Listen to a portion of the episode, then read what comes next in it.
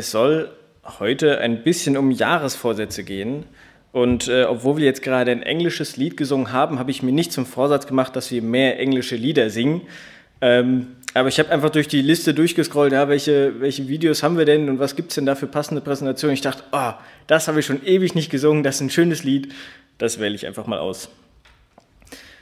Ja, Jahresvorsätze. Ich weiß nicht genau, wie ihr das so macht, ob ihr auch so das neue Jahr nutzt, um zu sagen, hey, ich muss irgendwas verändern, das sind Ziele, die ich in diesem Jahr erreichen möchte.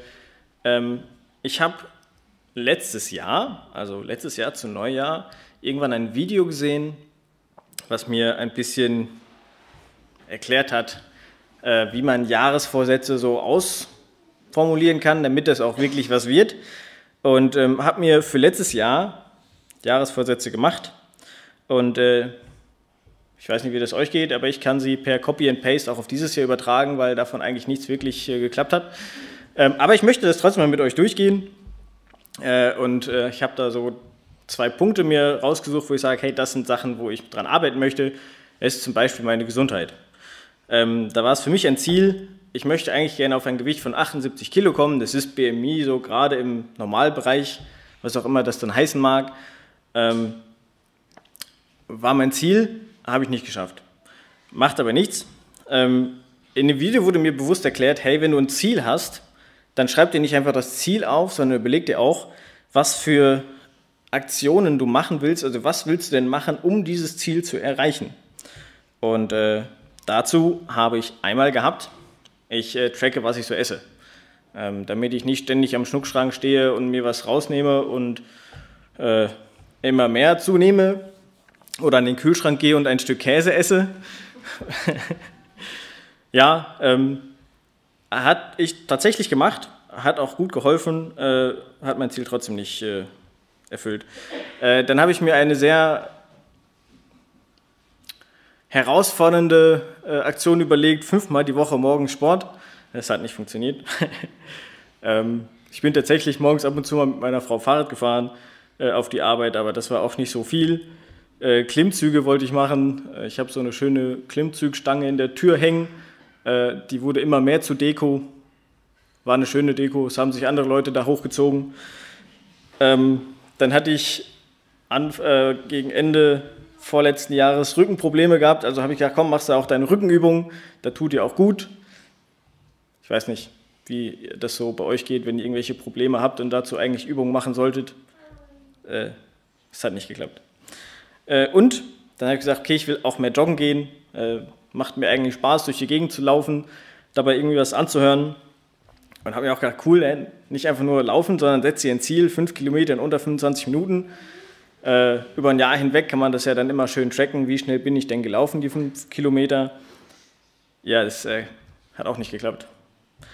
Und äh, dann, weil ich halt so gerne Disco spiele, habe ich gesagt, hey, zweimal im Monat will ich wenigstens Disco spielen.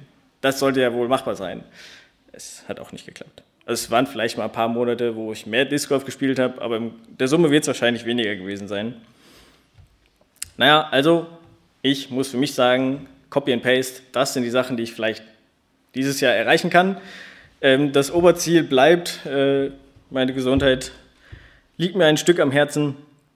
Mal gucken, was daraus wird. Ein zweiter Block war das Lernen. Da habe ich mir ein paar Ziele gesetzt, nämlich einmal Hebräisch lernen. Ihr wisst, ich habe mit meinem Studium angefangen und es war schon klar, hey, in diesem Jahr fängt der Hebräischkurs an, ähm, wäre eine gute Sache gewesen. Das äh, kann ich wieder vorwegnehmen, hat auch nicht geklappt. Ähm, steht für dieses Jahr auf der To-Do-Liste, damit es in meinem Studium auch wirklich vorangeht. Und ein zweiter Punkt war, die Bibel komplett lesen. Das ist einer der wenigen Punkte, die ich tatsächlich im letzten Jahr geschafft habe.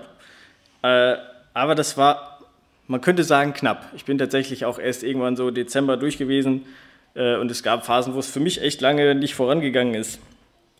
Ähm, aber ich bin froh, dass das durchgegangen ist. Und da habe ich mir natürlich auch Aktionen überlegt, hey, wie kann ich dahin kommen, dass das auch wirklich funktioniert. Ähm, jeden Tag ein Kapitel lesen, das ist so das Minimum. Und wenn ich dann Lust habe, kann ich auch noch ein zweites lesen. Oder wenn es ein kurzes, kurzes war, dann kann ich auch noch ein drittes lesen, je nachdem, wie viel Zeit und Lust man dann hat.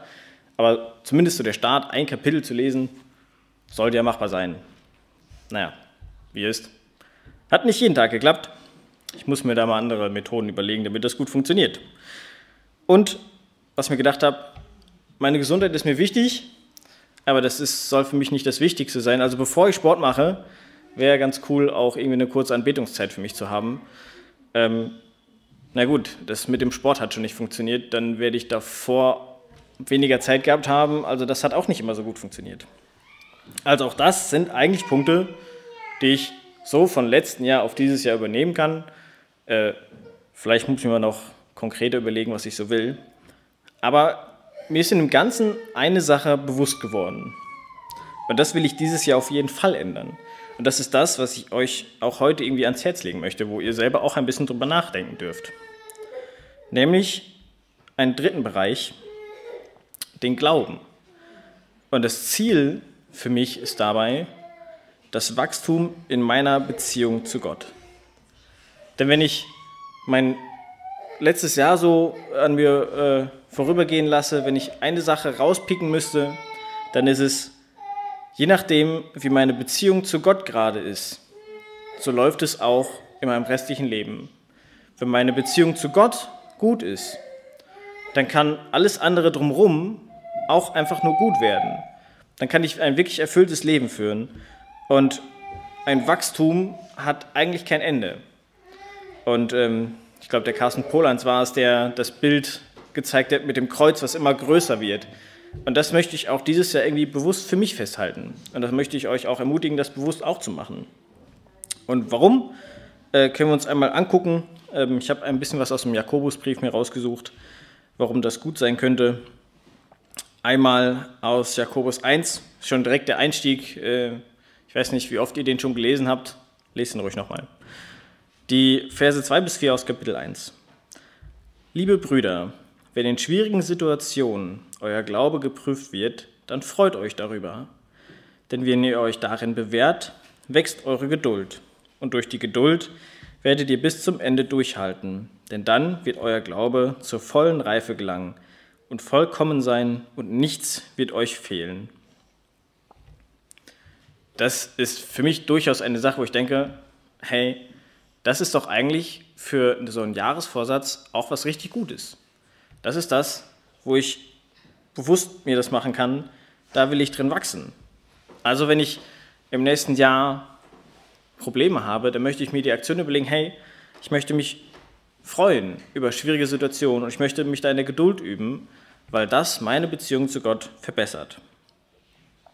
Oder aus Jakobus 2, die Verse 14 bis 26, ein bisschen länger, steht mehr drin. Ähm, ich lese das einfach mal komplett vor.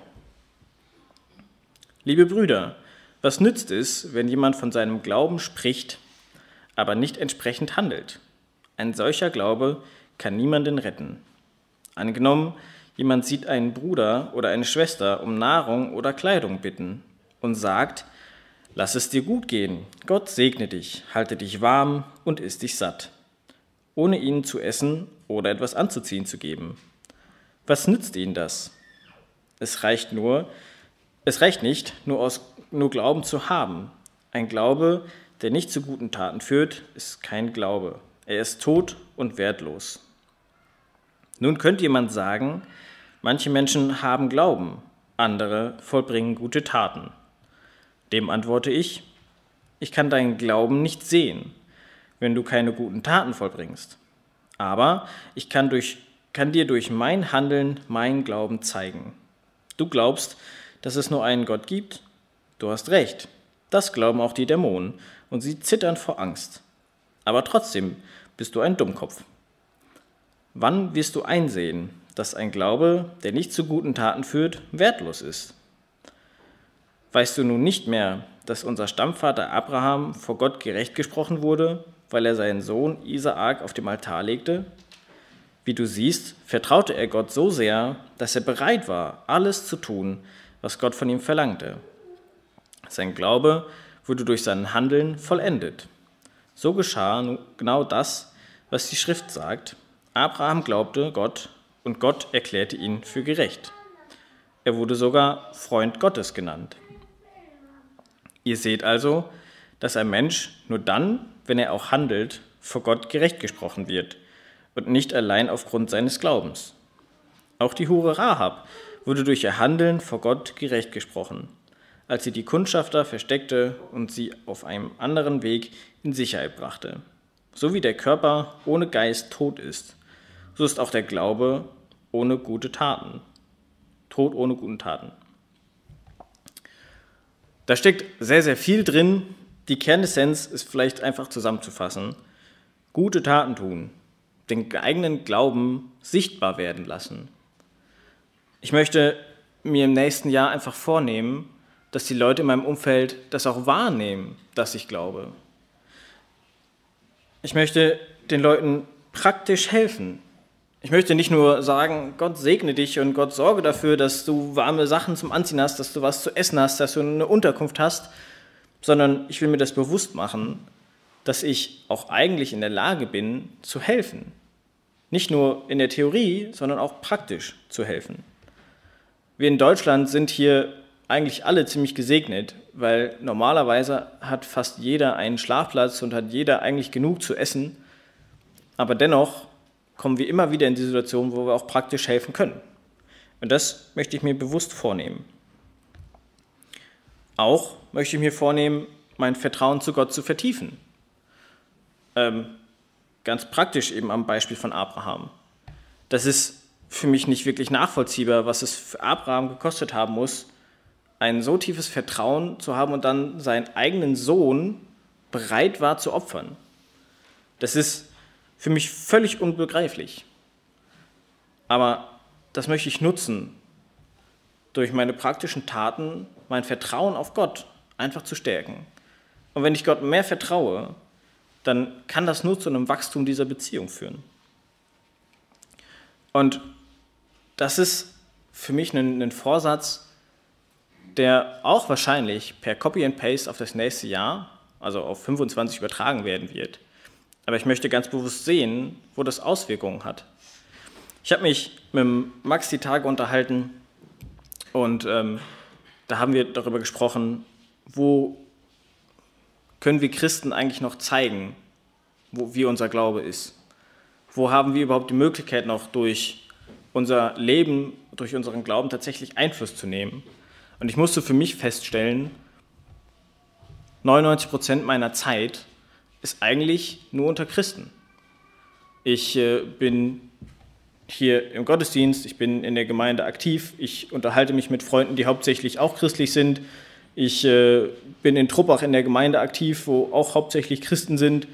Na gut, ich mache auch noch jungsche Arbeit, aber auch da ähm, sind viele auch schon dabei, wo ich sagen würde, da hat äh, das Wort schon Frucht getragen. Aber so bewusst in meinem Alltag, auch in meinem Studium, habe ich keinen Ort mehr, wo ich sage, da gehe ich bewusst unter Leute, die Gott eigentlich nicht kennen. Und wie soll ich denn dann meinen Glauben weitertragen? Und deshalb möchte ich auch euch herausfordern, euch zu überlegen, hey, wo gibt es überhaupt in meinem Leben Möglichkeiten, dass ich meinen Glauben zeigen kann? Dass ich durch gute Taten auch meinen Glauben ja, den Leuten beibringen kann. Dass sie irgendwie merken, hey, da ist ja noch was anderes.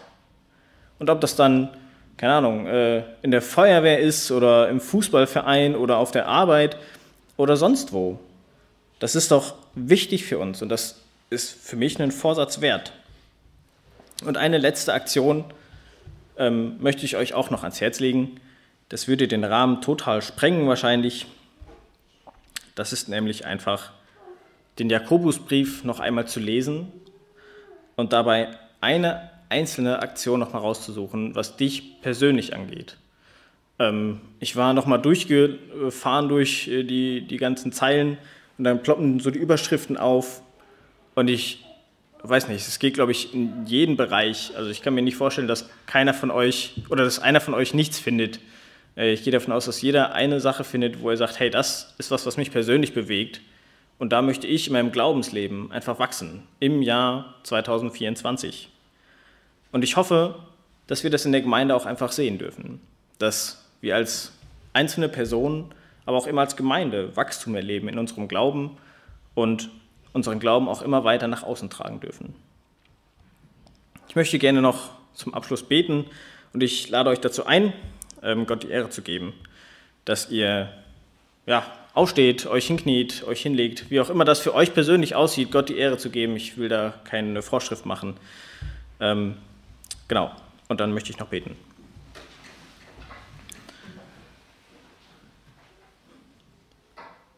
Vater, ich danke dir für dieses neue Jahr 2024. Ich danke dir, dass du auch dieses Jahr uns wieder deine Gnade schenkst. Ich danke dir, dass du uns auch dieses Jahr begleitest und uns dein Wort auslegen wirst. Ich danke dir für den Jakobusbrief, der mit so vielen Hilfestellungen daherkommt. Ich möchte dich heute nochmal ganz konkret bitten, dass du mir und uns Weisheit schenkst, dass wir erkennen, wo wir in unserem persönlichen Glaubensleben Wachstum brauchen und hilf uns, unsere Beziehung zu dir immer weiter zu stärken. Amen.